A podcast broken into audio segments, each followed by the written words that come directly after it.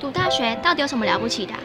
就多一张文凭啊！多一张文凭，出去也不一定有工作啊。哪有？我觉得很好玩的，还可以交许多朋友，还可以学到。一八三七年，热力学大师焦尔问他的老师道尔顿：“受教育的目的是什么呢？”道尔顿说：“教育的目的在鼓励学生从事基本的问题探索。”大学有许多课程，目的不是让你得到高分，而是让你了解自己。欢迎收听由慈济大学教育团队制作主持的《大学了不起》。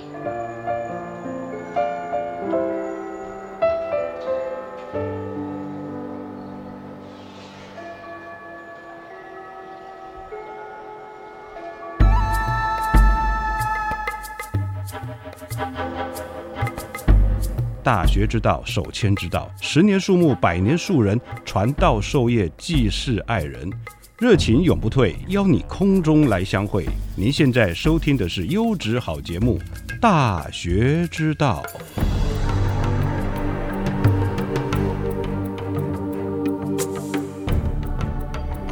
各位亲爱的听众朋友，大家好，欢迎收听《大学之道》，我是节目主持人何坤义。今天的节目，我们非常荣幸邀请到慈济大学国际级跨领域学院的魏同安老师来为我们介绍他游学美国的文化剪影。首先跟大家介绍一下魏同安老师。魏老师在二零一四年啊清华大学的外语系学士毕业，这期间他也去辅大修习古希腊文。接下来在纽约大学取得硕士学位，在马里兰大学。呃，取得比较文学的博士学位，主修是古希腊文学、英国现代文学，还有比较文学，专长是英文写作教学、英国现代文学、比较文学跟古希腊语文学。从魏老师的留学经验，我们可以知道，今天魏老师就要带领大家深入到美国的社会文化，了解他们的节庆与习俗。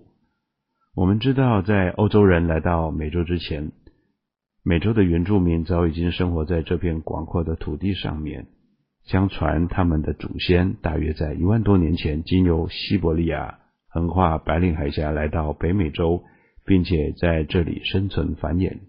根据一四九二年的哥伦布第一次来到北美洲的估测，北美洲的原住民总数大约有两千万到五千万。随着欧洲的殖民者的深入，在一百五十年之间，原住民的人口锐减了百分之九十五，他们的村落被摧毁，原本畜牧跟种植的土地也被毁掉了。第一批抵达北美的欧洲人呢，他是北欧人啊。从现在的证据来看呢，是从格陵兰往西走。一般认为这一批人以及他们的后代，在西元一零零一年。探索了现在加拿大的东北部，在将近五百年之后呢，才有其他欧洲人抵达北美，又在经过一百年，才有永久性的屯垦的地区的出现。第一批前来的探险家，他们是来寻找通往亚洲的航道，后来才到的呢，是有英国、法国、荷兰、西班牙，他们来获取他们所称的新世界的土地与财富。历史与文化是人类生命的缩影，会随着时间的迁移而有不同的发展。美国经历了前殖民时期、殖民时期、独立战争时期，到了国家联邦政府的形成，以及后来早期西部拓展期，还有南北战争与地方重建等等，一直到了现代。这一切的一切都深刻的影响着当代的美国。今天。非常荣幸邀请到魏同安老师来为我们分享他在美国的留学的文化的经验。我们有请魏老师。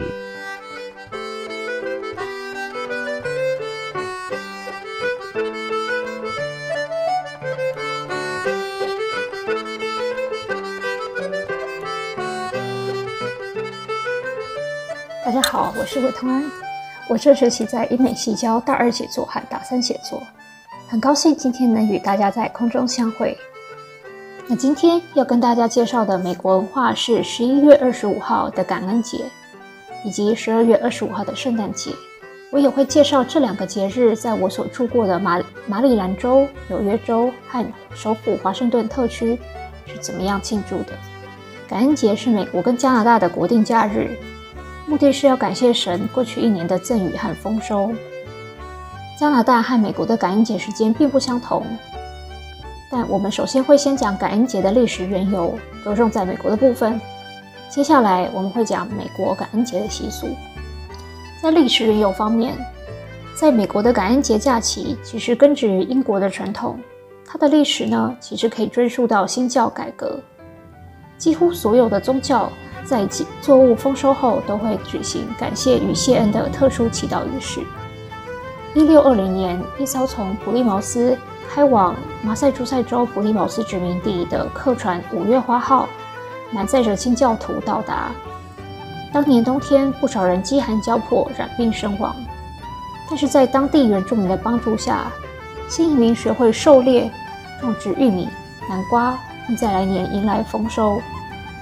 在欢庆丰收的日子，那些来自欧陆的新移民邀请原住民过来，一同感谢神的赐予。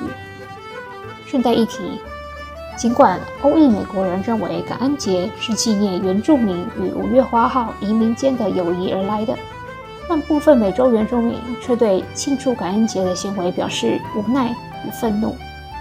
他们称感恩节为国家民族清洗日。并以默哀的形式度过感恩节。一八七九年，加拿大率先制定感恩节的节日日的日期定于每年十月的第二个星期一，这与美国的哥伦布日相同。跟加拿大一样，美国最初的感恩节在历史上其实也没有固定的日期，它是由各州临时决定的。这一直到美国独立后，感恩节才变成了全国性的节日。从开国元老时代直到林肯时代，每个州的感恩节日期其实都不一样。十九世纪初，美国多数的州习惯上将感恩节设置在十一月的最后一个星期四。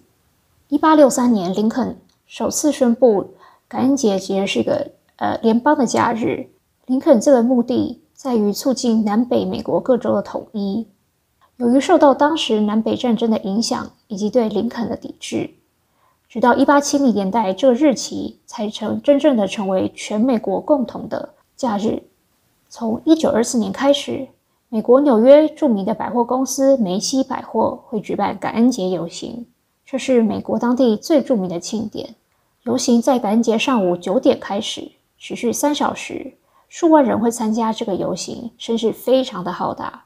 一九四一年十二月二十六号，小罗斯福总统签署了国会决议。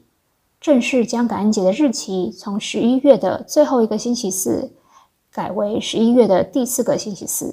事实上，小罗斯福总统在两年前就曾经尝试做出这个修改，原因是较早进行感恩节能够提振美国经济。每逢感恩节这一天，美国举国上下非常的热闹，基督徒会按照习俗前往教堂做感恩祈祷，城乡市镇则到处都会有化妆游行。戏剧表演或是体育比赛等等，分别一年的亲人们也会回家，品尝以火鸡为主的感恩节美食。也因为廉价的关系，上映电影的北美票房数据在此期间也会比较高。而这一天通常被认为标志着圣诞采购季节的正式开始。我们刚刚说到感恩节的来由，那感恩节有什么样的习俗呢？第一个习俗是亲友团聚，在感恩节。亲友通常都会聚在一起共进晚餐，而火鸡则是餐桌上的传统主菜。通常都是把火鸡的肚子塞上各种料，然后整只烤出，由男主人用刀切成薄片，并由女主人分送给大家。通常配菜有肉汁、马铃薯泥、番薯、蔓越莓果酱、甜玉米以及各种蔬菜。此外，南瓜馅饼也常作为配菜。这些食材大多原产自美洲，在欧洲人到达之后才被引进回欧洲。不过火鸡却是个例外。根据一个一个学者在他的著作《五月花》中介绍，尽管火鸡也原产自美洲，但是清教徒可能其实在英格兰的时候就已经熟知火鸡。西班牙人早在17世纪就从中美洲将驯化过的火鸡带回随后火鸡就风靡欧洲，在英格兰，火鸡取代鹅，就成为了圣诞节的主菜。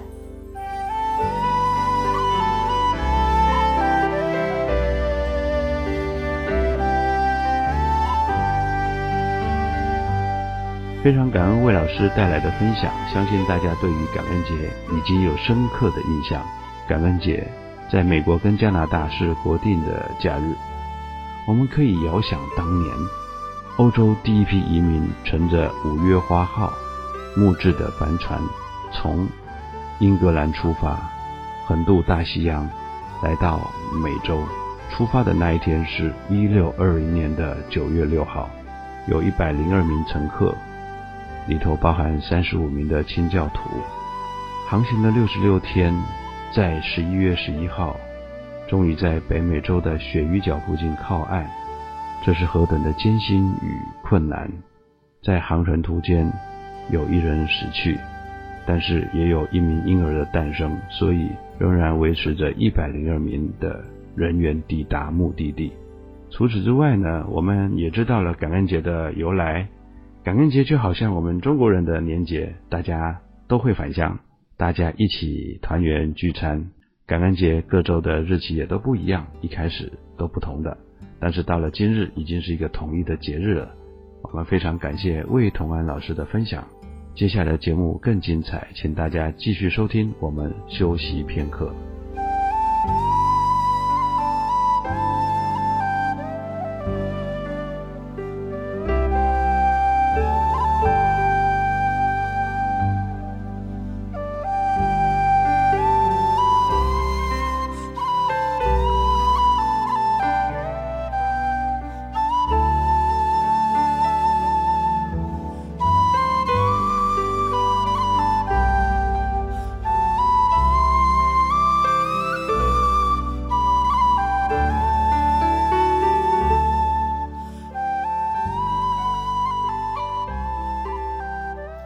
迎回来。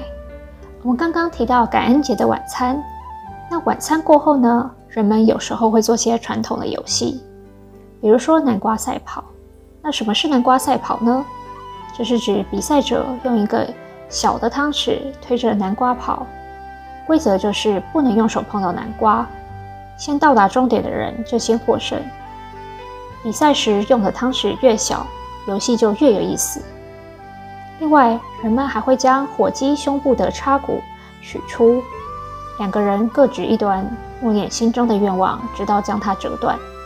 而拿到拿到较长一端骨头的人的愿望就会实现。感恩节的周末是一年当中交通最为繁忙的日子之一，在学校，感恩节通常是含周末的四到五天的假期。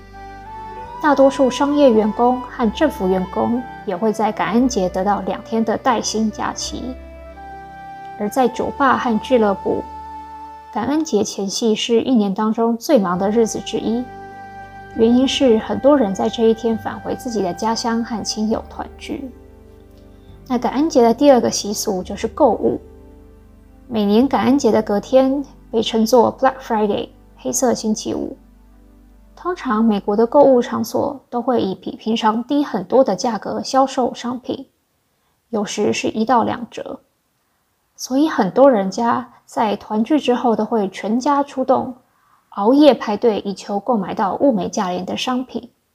这也逐渐成为一种新的习俗。另外，感恩节的下一个周一则叫做 Cyber Monday。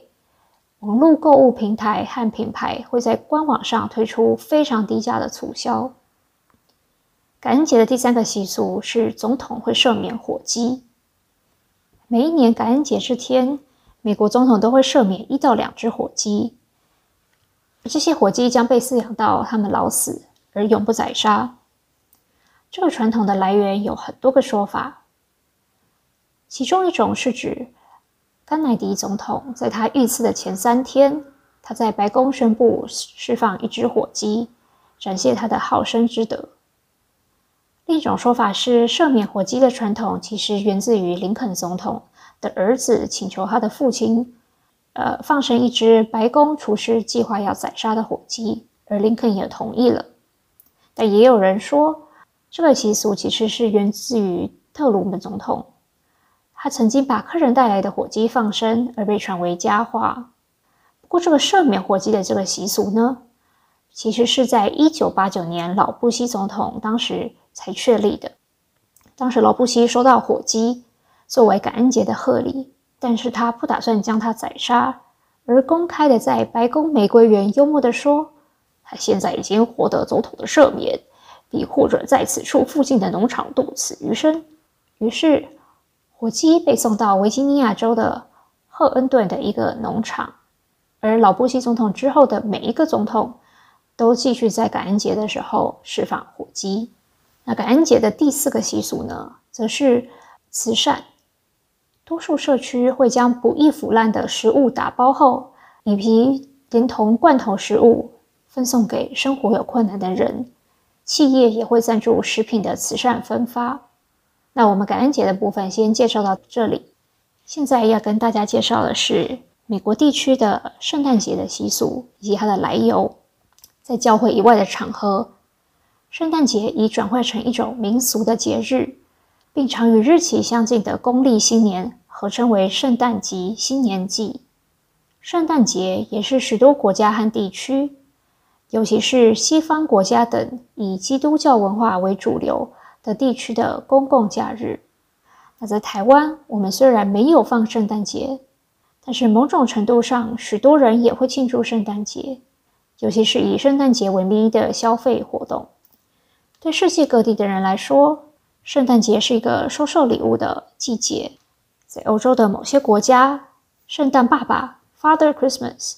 亦称为圣尼可拉斯 （Saint Nicholas），会在夜晚悄悄地进入房子里，并为孩子们留下礼物。圣尼可拉斯被描绘成一个身披红色斗篷、留有白色胡须的慈祥老人。另一个人物则是挪挪威的欧丁神。那欧丁神在冬天会骑着一匹神奇的飞马飞越天空，分派礼物给人们。这些传说随着时间的演变，逐渐勾画出了现代的老人 Santa Claus。虽然圣诞老人源自于挪威和基督教之前的神话，但是他的形象其实是在美国定型的。美国人将圣诞老人塑造成一个令人愉快的老绅士，他有白色的胡须、红色的脸颊、炯炯有神的双眼，而且总是身穿一套红色的衣裳。大多数的孩童都相信圣诞老人住在北极，他一整年呢都在记录乖小孩和坏小孩的行为表现，并且把他们的名字列成一张清单。而之后他会决定要送什么礼物给乖小孩们。圣诞老人有一群帮手帮他制作和包装礼物，而帮手在工作时，圣诞老人会在旁边监督。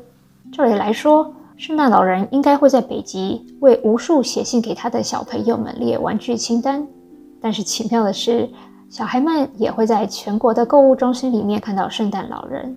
小孩们会坐在圣诞老人的腿上，告诉他想要的圣诞礼物。想当然尔，小孩们的父母可能也在附近聆听他们的愿望。很久以前，每一个小孩都会在壁炉的上方挂着长袜或短袜。因为他们相信圣诞老人会从烟囱滑下来，并把糖果礼物装在袜子里送给他们。这个传统一直延续到今天。但现在的小孩们不再挂短袜，而改用容量大的红色袜子袜型的袋子。那我们到这边先休息一下，稍后回来。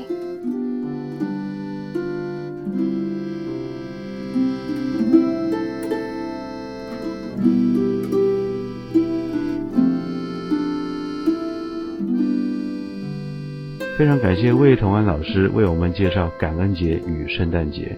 哦，我们知道原来感恩节除了吃火鸡大餐之外，还有不少的活动呢。例如啊，他们会用南瓜来赛跑，怎么跑呢？是用汤匙，越小的汤匙越好，滚动南瓜，看谁能够最快抵达目的地，那他会拥有一整年的幸福与这个幸运哦。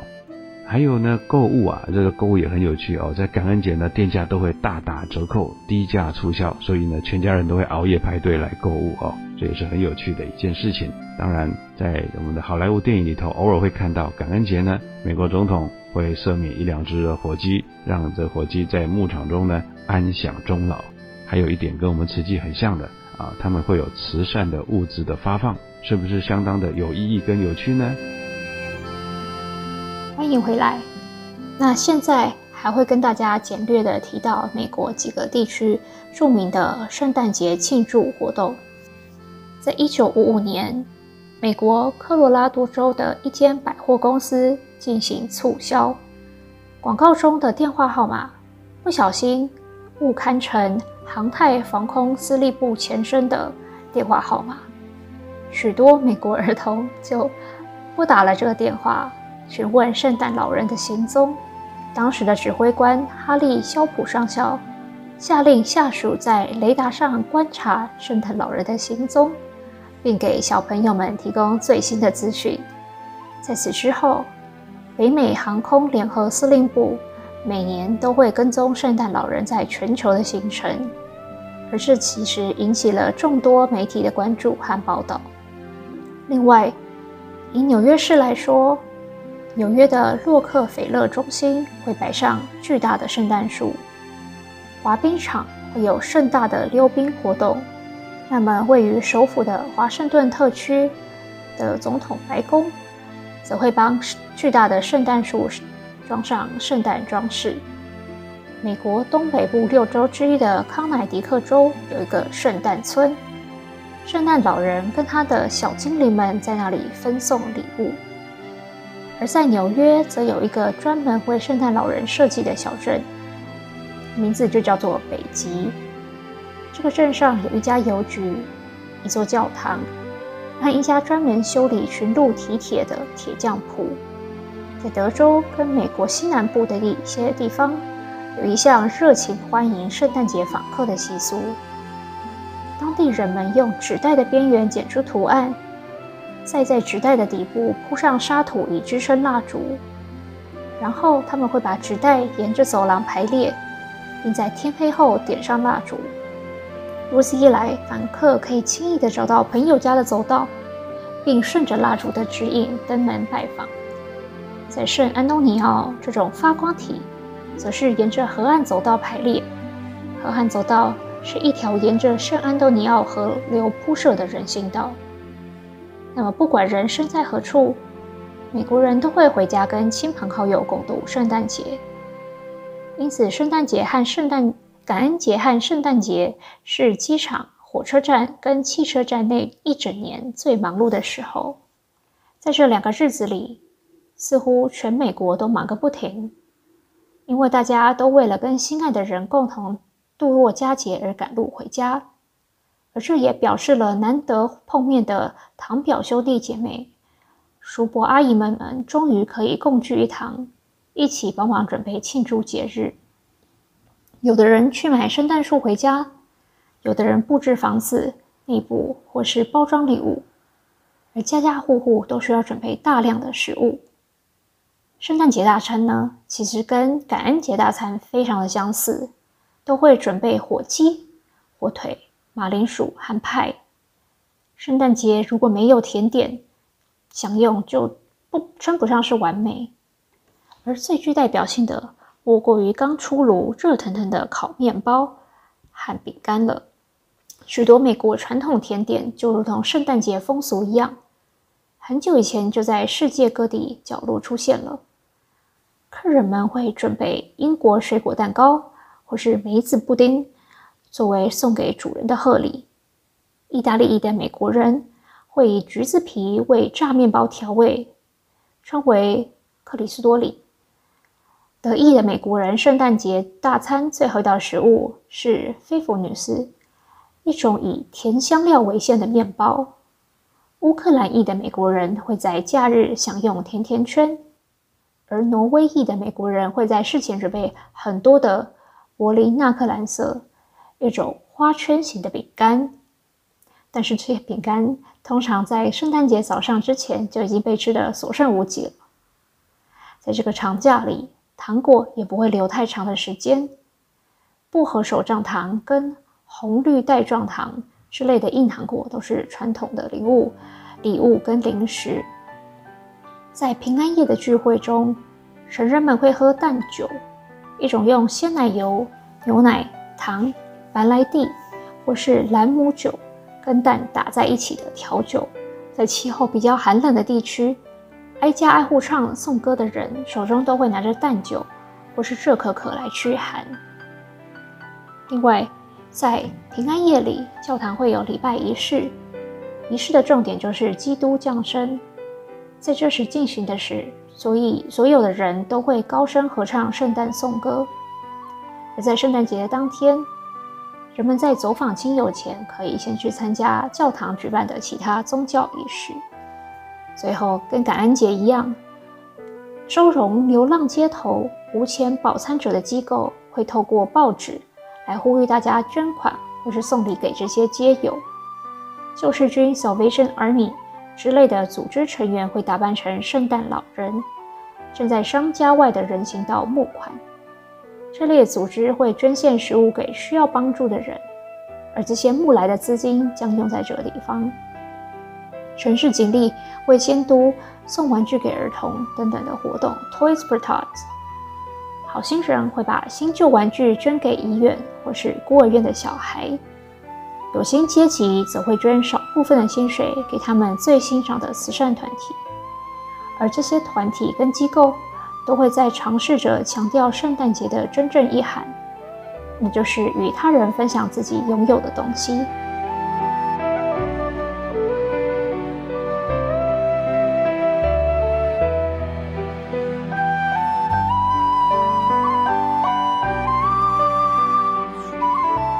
感恩魏老师的详细介绍。说起圣诞节，各位听众朋友是不是也参与了一堂感性与知性十足的人文飨宴呢？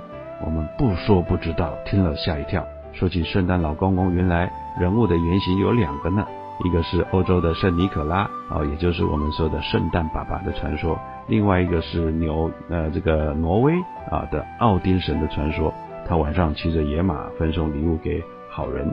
最后还是在美国促成了这个圣诞老公公这个人物形象的定型，也就是现在的造型，红衣红帽，还有白发白胡须，住在北极。